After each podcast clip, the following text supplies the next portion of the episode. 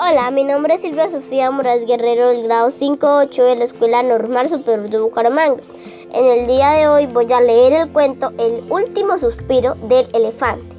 Autor Mariano Osuno, del libro Un cuento para cada día. El gran elefante caminaba muy despacio y resoplando a su paso. Iba dejando un reguero de sangre sobre la hojalasca. Quería ir donde los suyos, que se reunían antes de que la muerte les llegara.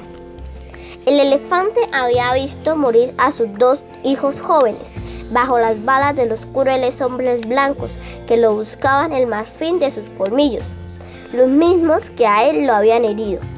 Durante dos días con dos noches el gran elefante, cada vez más débil, cada vez más lento, siguió adelante con esfuerzo y al fin llegó a la llanura de altas hierbas sembradas en los huecos. Había alcanzado su última morada y agradeció haber llegado para quedarse allí, junto a los restos de sus antepasados. Y en su última oración dijo, Aleja a los mercaderes para que podamos ser felices en la selva que tú nos diste. Muchas gracias por su atención.